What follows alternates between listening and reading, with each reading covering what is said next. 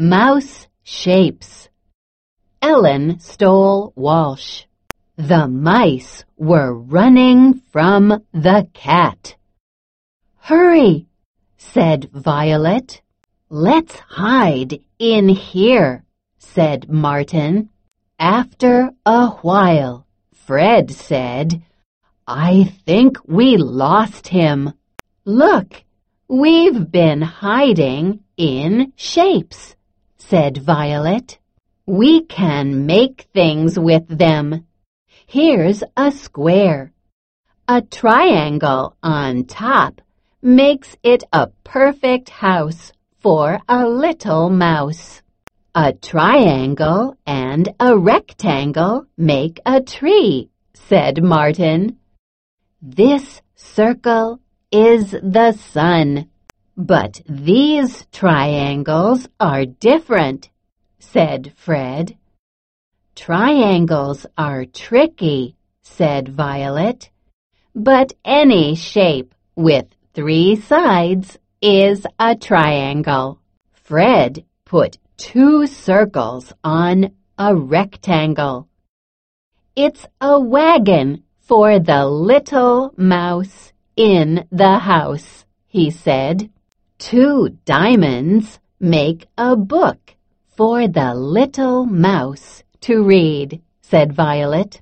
Here's one oval, two circles, and eight triangles, said Martin. It's a fish. Watch out. The cat likes fish, said Violet. Hey, let's make the cat, said Fred. Violet put on the eyes and nose. Fred stuck on the ears, and Martin added the teeth. It looks just like the real cat, he said. Only better. Just then, the real cat pounced. The mice ran away and didn't come back until the cat was gone. That cat's too sneaky, said Violet. If only we were bigger. I have an idea, said Fred. The clever mice got to work.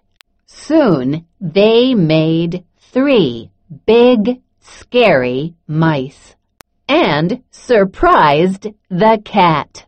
The cat ran away fast. What a scaredy cat, said Violet.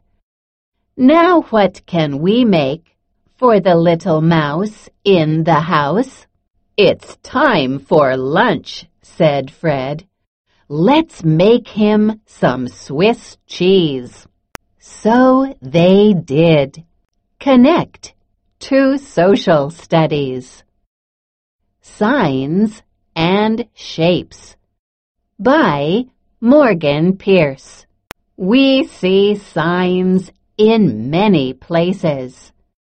Signs tell us what to do. They come in different shapes. This sign tells us to slow down and get ready to stop. What shape is it? This sign tells us to keep out. What shape is it? This sign tells us to watch out for children playing. What shape is it? This sign shows us where train tracks cross the road. What shape is it? This sign shows us where we can walk across the street. What shape is it? This sign shows us a path for riding bikes. What shape is it? This sign tells us to stop. Do you know what shape it is? For Betsy and Ron.